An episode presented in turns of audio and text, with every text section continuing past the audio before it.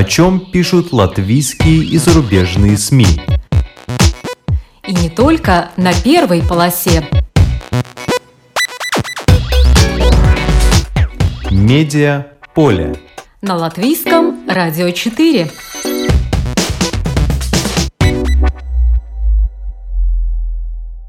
Здравствуйте! Вас приветствует Марина Ковалева. В руках у меня журнал, один из номеров февральского The Economist. На его обложке озабоченный желтый смайлик, он почти полностью ушел под синюю-синюю воду, но еще держится на плаву. А на макушке смайлика девушка, уткнувшаяся в смартфон. И заголовок «The end of the social network» – конец социальных сетей. Социальные медиа популярны как никогда, но социальные сети умирают, утверждают западные журналисты, и объясняют, почему из активных авторов мы превращаемся в пассивных зрителей в соцсетях, и как в целом меняются социальные сети и отдельные платформы. Почему алгоритмы все чаще уводят нас от новостей, и если кто-то еще по-прежнему гиперактивен в соцсетях – так это мужчины крайне правого или сильно левого политического толка. Если на Западе так, то и у нас наверняка тоже, ведь мы же в Европе, подумала я и решила обсудить, что происходит с соцсетями и онлайн-платформами с гуру латвийской журналистики в сфере технологий. Это автор и ведущий передачи на латвийском радио 1 «Дигиталас Брокастес» Артис Озулинч. Он наш главный гость сегодня. Сразу же скажу, что разговор будет не только про соцсети и платформы, но акцент все же сделаем на этом, ведь на них мы тратим очень много нашего драгоценного времени. На социальные приложения приходится почти половина экранного времени мобильных устройств, что в свою очередь занимает более четверти всех часов бодрствования человека – Социальные приложения поглощают на 40% больше времени, чем в 2020 потому что в пандемию как почти все ушли в онлайн, так оттуда и не вернулись.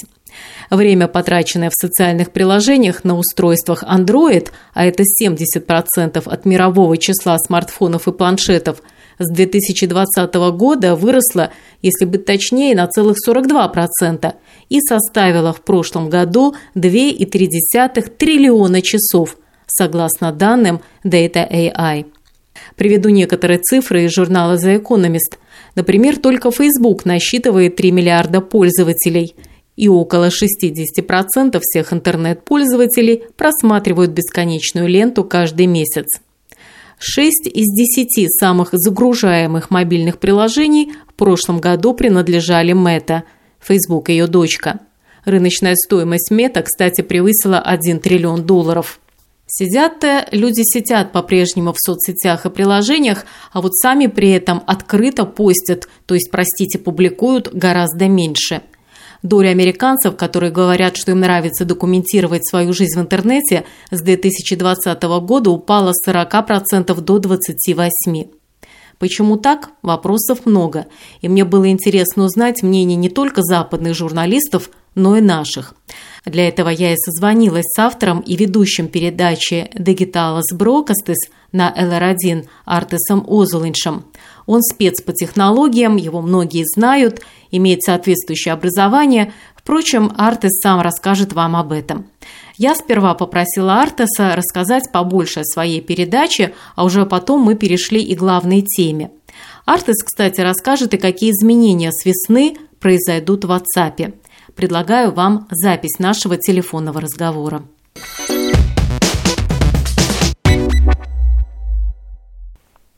Здравствуй, Артес. Sveiki. Первый вопрос.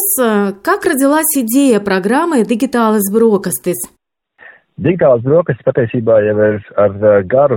На самом деле, Digital с Brokastis – передача с длинной историей. Ей уже больше восьми лет. Все началось с радио Наба, или латвийского радио 6, руководитель которого, тогдашний и нынешний Мадерс Штрамдерс, услышал, что я хочу работать на радио, уловил мой энтузиазм, и тогда удалось объединить мое увлечение технологиями с созданием радиопередачи. И тогда, с течением времени, это уже все разрослось, преобразовалось, и сейчас мы уже есть есть и на LR6, и на LR1, и на популярных платформах подкастов. Так что это уже действительно передача со своими традициями и содержанием.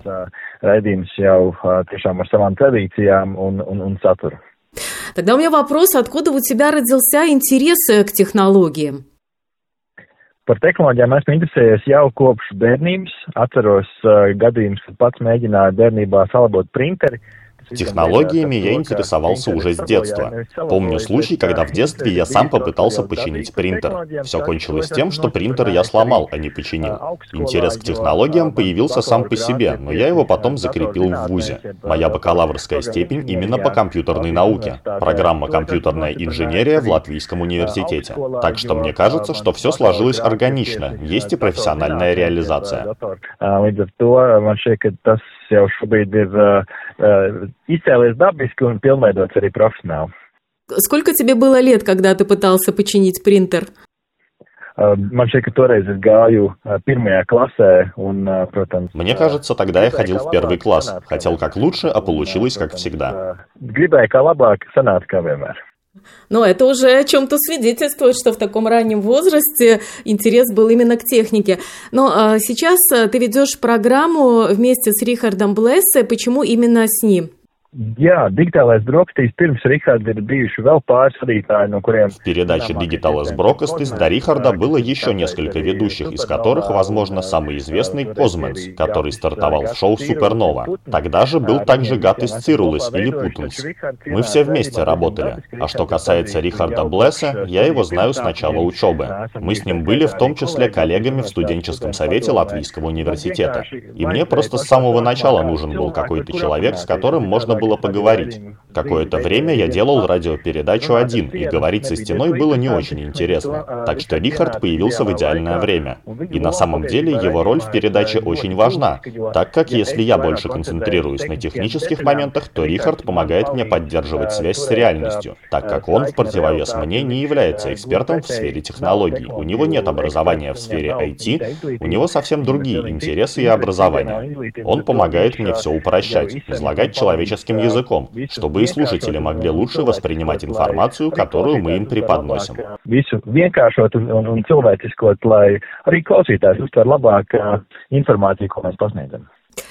Какие темы самых актуальных в сфере технологий вы обсуждали в вашей программе в последнее время?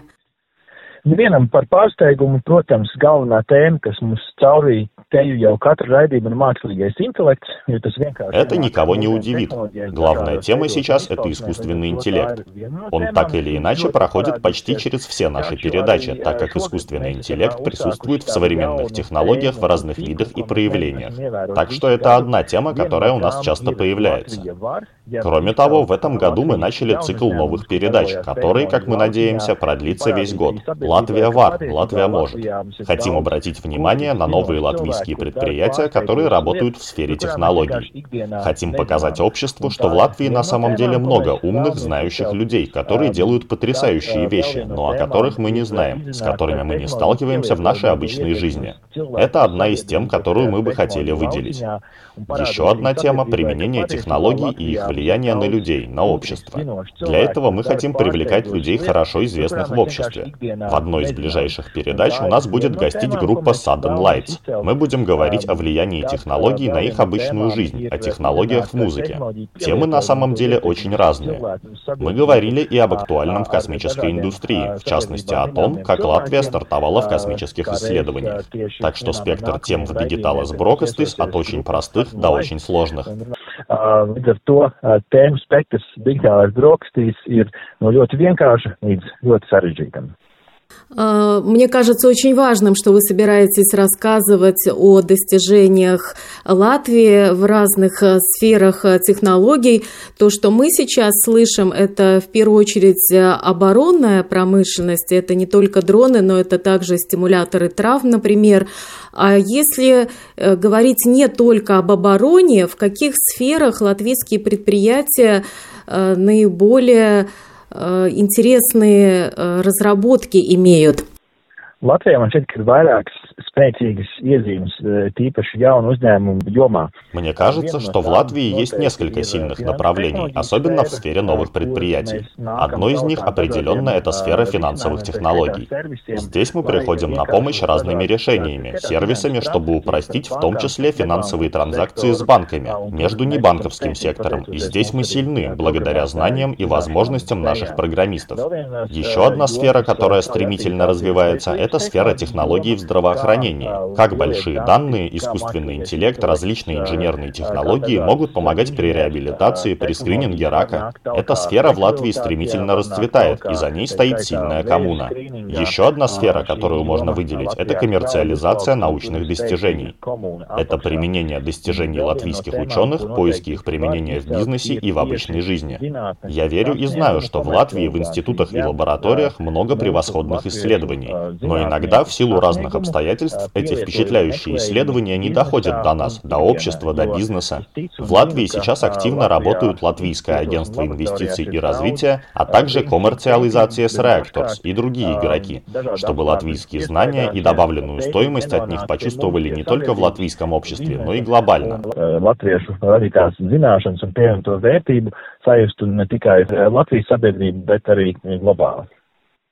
Можешь ли ты назвать какой-то один э, конкретный пример уже э, успешного использования какой-то из э, научных разработок латвийских?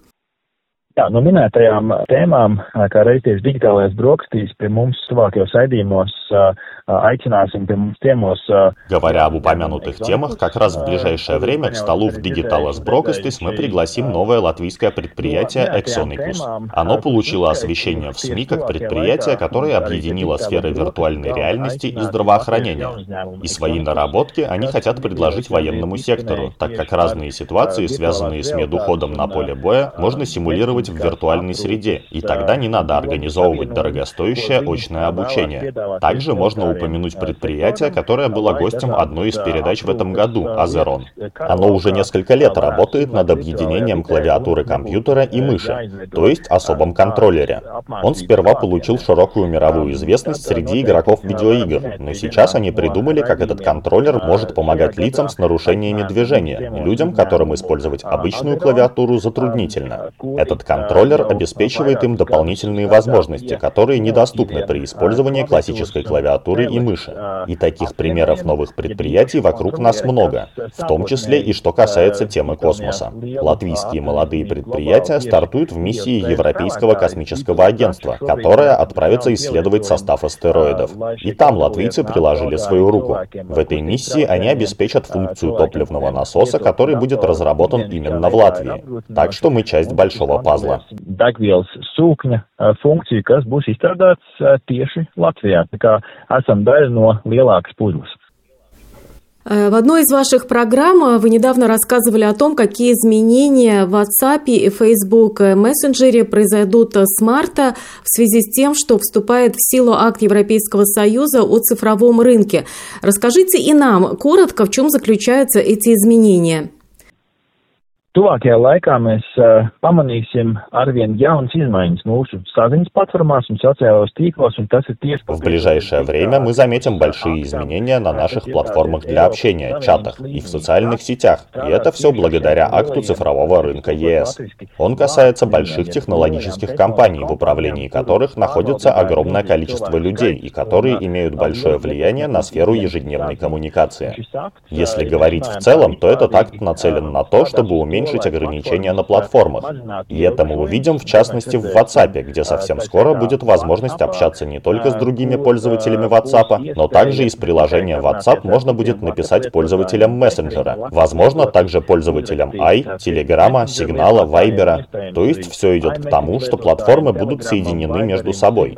Для нас это будет означать то, что нам, наконец, больше не надо будет прыгать с одного приложения на другое, и мы сможем общаться со всеми, используя всего одно приложение решения. Как это будет в жизни, действительно ли будет все так хорошо, покажет время. Я лично не верю, что будет все так просто, но установка со стороны Европейского Союза есть. Еще одно, на что направлен этот акт, это реклама, отображение таргетированной персонализированной рекламы, чтобы при этом не использовались такие параметры, как религиозная принадлежность, этническая принадлежность, сексуальная ориентация. То есть хотят ограничить возможности больших платформ показывать конкретным людям со специфическими атрибутами специфическую рекламу. И еще, что по большому счету может измениться на этих платформах, прозрачность, то есть открытость принципов работы. Для нас это может означать то, что в будущем мы больше узнаем о том, как работают алгоритмы больших платформ, почему у нас появляется именно эта информация. На практическом уровне первые примеры — это изменения в мессенджерах WhatsApp и Facebook. О них мы уже упомянули. Большие изменения ожидаются также в Apple, то есть для пользователей айфонов, так как они в своих смартфонах наконец смогут использовать приложения из других магазинов приложений, а не только из Apple Store. Это означает, что потенциально увеличится число приложений для пользователей айфонов. И похожих примеров будет появляться все больше и больше. Этот акт, если не ошибаюсь, вступает в силу в конце марта. И с этого момента все эти изменения необходимо ввести. Каким будет на самом деле это влияние, судить пока рано. Но будем надеяться, что наши привычки использования приложений только улучшатся. Kāda būs tā patiesā ietekme, ir vēl spriest pāragri, taču cerams, ka mūsu ikdienas lietotāju lietošanas paradumi tikai uzlabosies. Ну, он, в целом, говоря о развитии социальных сетей, каковы вот главные тенденции на данный момент? Viena no noslēpums, ka vertikālā video formāts līdz šim ir ļoti dominējis, kur valdījis, protams, ir Не секрет, что до сих пор сильно доминировал вертикальный видеоформат. Здесь правит платформа TikTok, и ее формулу успеха пытаются скопировать. Это материалы в формате Shorts на YouTube и Instagram и Facebook, которые шире интегрируют формат Reels. Это тоже формат вертикального видео. Однако сейчас замечены некоторые изменения. И также платформа социальных сетей TikTok сейчас больше переходит на формат горизонтального видео. Она не только призывает создателей содержания, но и содействует содействует тому, чтобы они распространяли больше видео именно в горизонтальном формате. Это очень интересно, так как раньше здесь доминировал YouTube, а сейчас TikTok в своем роде приближается к YouTube, а YouTube приближается к TikTok. То есть мы видим, что платформы пытаются скопировать друг у друга популярные черты. Если говорить больше о нашей ежедневной коммуникации, то тенденция такова, что все больше распространяются и все большую силу набирают закрытые тематические группы, коммуны. И я не говорю только о каких-то специфических чатах в WhatsApp или в Телеграме, но и в группах единомышленников, которые возвращают себе былую популярность. Если мы всмотримся в далекое прошлое, то именно группы единомышленников в такой социальной сети, как Draugen LV, в свое время были очень популярны. То есть я вижу здесь большой потенциал для общения. И, наконец, еще одна тенденция – реалистичность. Реалистичные материалы – формат прямых трансляций, в том числе происходящего за кулисами разных мероприятий. То есть аутентичный, натуральный, безыскусный подход уже показал свои первые результаты, в том числе в истории успеха ирландских соцсетей и в других проявлениях. sociālā tīkla veiksmes stāstā un citās izpausmēs. Э, на обложке одного из недавних э, номеров журнала The Economist э, красовалась надпись «The End of the Social Network» – «Конец социальных сетей». В этом номере было две статьи, в которых рассказывалось о том, что сейчас происходит с социальными сетями. И в частности содержится утверждение, что социальные сети – на самом деле больше никакие не социальные, что социальные сети умирают, и есть две причины. То, что мы видим сейчас в соцсетях, уже определяют далеко не посты наших друзей, а алгоритмы рекомендаций платформ. И второе, что пользователи соцсетей стали больше потребителями. То есть мы охотно просматриваем, что нам подыграл или прислал алгоритм, но сами уже все меньше что-то публикуем из своей жизни, меньше создаем свой контент, то есть становимся пассивными в открытых социальных сетях, то есть уже речь не идет о каком-то взаимном общении.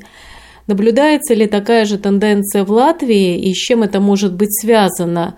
Почему пользователи все меньше публикуют информации о себе или создают все меньше какого-то другого собственного контента?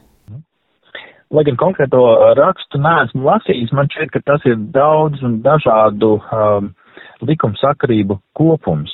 Я не читал конкретную статью, но мне кажется, что здесь может быть совпадение многих разных закономерностей. Одно — это то, что сейчас о нас в интернете уже очень много информации, и я знаю, что есть люди, которые просто не хотят публиковать что-то о своей жизни. Они специально создают профили, где не видно ни настоящего имени, ни настоящей фотографии, так как они просто не хотят, чтобы о них была доступна информация в социальных сетях. Это не хорошо и не плохо. Это просто так есть. Другой аспект этой истории в том, что сейчас качество отдельных единиц содержания соцсетей благодаря росту инфлюенсеров намного улучшилось. То есть требования к содержанию, которое публикуется, намного выше, чем было 10 лет назад, когда просто хватало написать в Твиттере одно предложение и разместить там одну простую фотографию, и все, содержание готово. В наши дни зачастую, чтобы получить большую узнаваемость, нужно создавать очень качественное содержание, что, возможно, удерживает часть людей. И, наконец, число социальных сетей, если сравнить с тем, что было 10 лет назад, очень выросло. И вместе с этим рассеялось наше внимание. Каждому надо решить, какая из социальных сетей его социальная сеть. Возможно, очень многие, в том же самом Твиттере или теперь и на платформе Threads, появившейся со стороны Мета. У людей просто больше нет времени создавать содержание на всех платформах. Возможно, они выбирают сконцентрироваться только на Инстаграме или только на ТикТоке, на том месте, где у них есть интерес и где находится их небольшой круг друзей, круг ближайших людей и фолловеров. То есть я не думаю, что есть какая-то одна причина. Я думаю, что это совокупность ряда причин. Līdz ar to es nedomāju, ka šeit ir viens iemesls, bet gan vairāku iemeslu kopsalikums. Э, находимся ли мы э, по-прежнему сейчас в своем пузыре или это уже не так, учитывая, что алгоритм нам больше подыгрывает уже не информации из э, страниц своих друзей, то есть своего круга, а больше подыгрывает, подбрасывает нам информацию, исходя из наших привычек потребления, то есть следит за тем, на какие сайты мы заходим, что мы смотрим, какой контент потребляем. Или мы все-таки еще по-прежнему, находясь социальных сетях находимся в своем пузыре. Как ты думаешь? Šeit ir noteikti jāskatās no vienas platformas uz otru. Ja mēs paskatāmies uz... Здесь определенно надо смотреть на ту или иную платформу. Если мы посмотрим на до сих пор крупнейшую социальную сеть Facebook, то, если не ошибаюсь, пару лет назад там произошли очередные изменения алгоритма. И Марк Цукерберг сообщил о том, что мы по-прежнему получаем то содержание, которое идет с разных страниц, и больше всего именно от друзей. Я бы сказал, что на этой платформе до сих пор шли к тому, чтобы вы по-прежнему видели содержание своих друзей. Но если мы возьмем TikTok, то там придумано два раздела following, то есть люди, за которыми я слежу, и более популярные главный раздел For You, содержание, которое алгоритм подобрал именно для тебя, и здесь содержание друзей также появляется, но в меньшем количестве. Схожий подход наблюдается и на других платформах. Так что я бы сказал, что сейчас доминирует открывание нового содержания, которое подыгрывает тебе алгоритм, основываясь на твоих действиях в социальных сетях. Но нельзя забывать и о содержании с персональными данными, так как людей интересует и то, что делают их друзья, и общие тенденции, и какие-то самые популярные единицы содержания. Personalizēto saturu, jo cilvēkiem interesē gan tas, ko dara viņu draugi, gan kādas ir kopējās tendences un kāda ir populārākās satura vienības. И о чем будет ваша ближайшая программа? Tuvākajās digitālajās brokastīs uh, gan runāsim ar grupu Sadun Lights par viņu технологии lietojumu. В ближайших программах Digitalas Brokastis будем говорить с группой Sudden Lights про использование технологий в ежедневной жизни и в музыке. В свою очередь, 8 марта, в женский день, у нас будет особая серия с руководителем предприятия Printify Анастасией Олейник, которая быстро и мощно стартовала в сфере новых предприятий и руководит уже вторым большим новым предприятием. Узнаем о ее жизни жизненном пути, о том, как она дошла до руководящей позиции и какова роль женщин в латвийской среде технологических предприятий. Sievietes loma Latvijas технологии uzņēmumu vidē. Ну что ж, большое тебе спасибо за очень э, интересный э, рассказ. Это был Арте Созулинш, э, ведущий программы Digitalis Brokastis на LR1, которая выходит по пятницам в 10.05. Liels paldies, paldies, paldies. Медиа поле. На латвийском радио 4.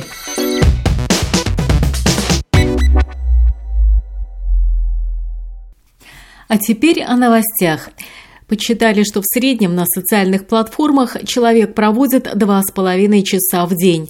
Больше часа, например, у американцев уходит на просмотр видео. Не знаю, как у нас, но полагаю, что тенденция схожа. Больше смотрят, меньше публикуют сами. И западные журналисты, как и Артис, полагают, что меньше публикуют, так как считают свой контент слишком обыденным по сравнению с контентом инфлюенсеров. Или потому что видеоконтент хлопотнее создавать, чем просто выложить текст и фото. Не стоит забывать, что некоторые платформы берут и деньги за публикацию содержания, но не все готовы платить. И еще, на мой взгляд, одна причина, почему меньше пишут – это геополитическая ситуация. Никогда не знаешь, как тебе аукнется в эхо-камере соцсетей то, что ты написал. Ну а что же новости? По задумке, соцсети должны были быть горнилом онлайн-дебатов. The Economist пишет, что да, во время пандемии COVID-19 Ученые и врачи участвовали в онлайн-дебатах. Правда, в них содержалась как реальная информация и идеи, так и дезинформация. Информация из открытых источников появилась, когда Россия только вторглась в Украину, а сегодня эти разговоры уже исчезают или переходят в закрытые каналы.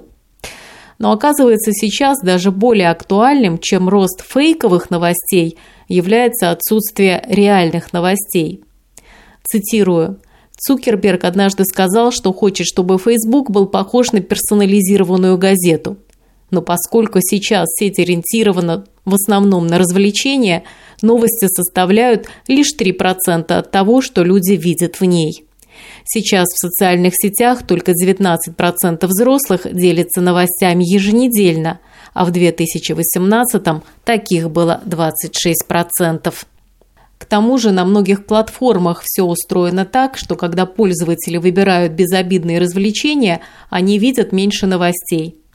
Социальные платформы все больше стремятся увести пользователей от новостей и текущих событий.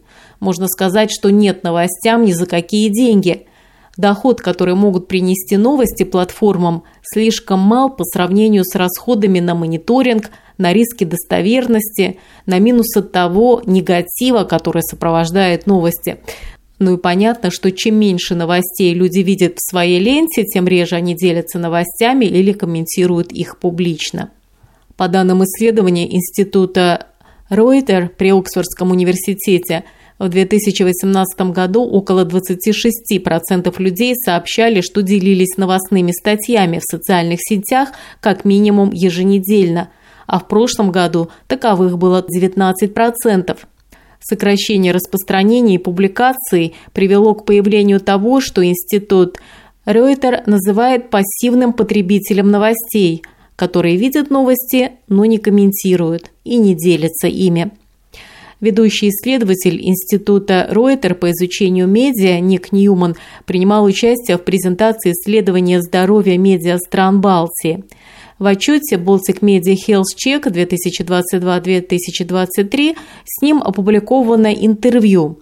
Предлагаю вам фрагмент, который касается новостей, конкретно вопроса, почему люди все меньше интересуются новостями. Это одна из тенденций нашего времени. Вот цитата. Причины избегания новостей трудно определить. Некоторые из причин могут быть цикличными. Это естественная реакция отвести взгляд подальше от войн и изменения климата, потому что это все слишком сложно. Но мы также видим нечто гораздо более фундаментальное, что больше связано с изобилием. Много людей просто выбирает развлекаться, причем развлекать себя так, как они не могли этого делать в прошлом есть все способы заниматься чем-то более интересным, чем смотреть новости. Телевизионные новости были действительно важным способом, с помощью которого большая часть населения получала общий базис фактов. Это было действительно легко потреблять, поэтому телевидение достигало все группы населения.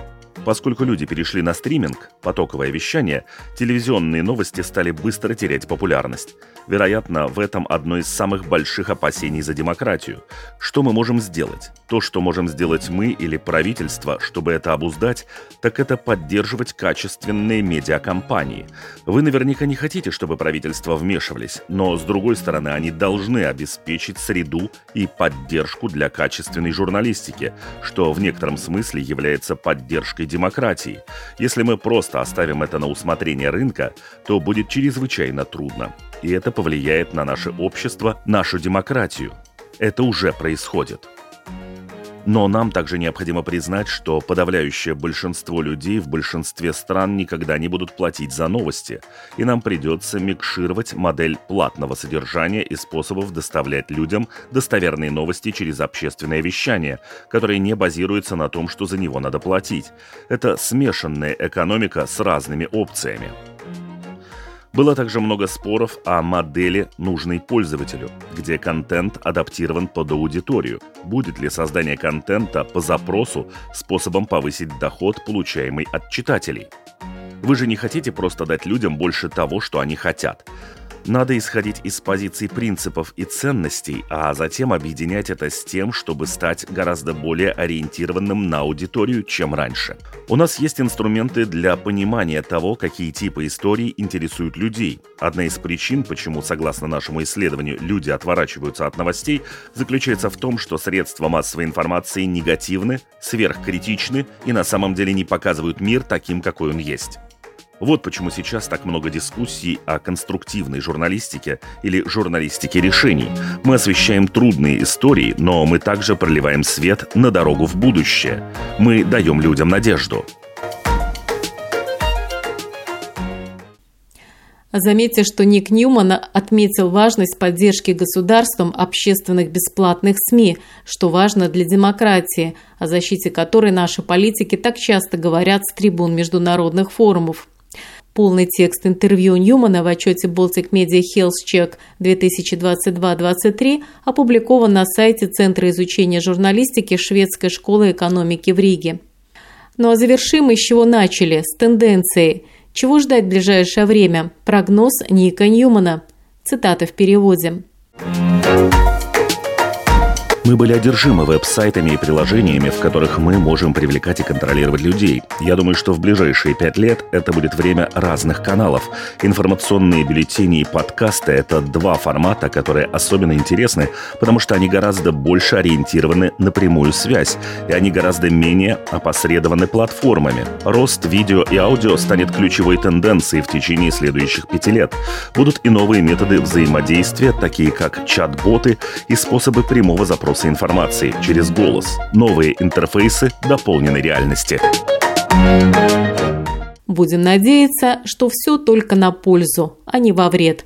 Программу подготовила и провела Марина Ковалева. Спасибо за внимание.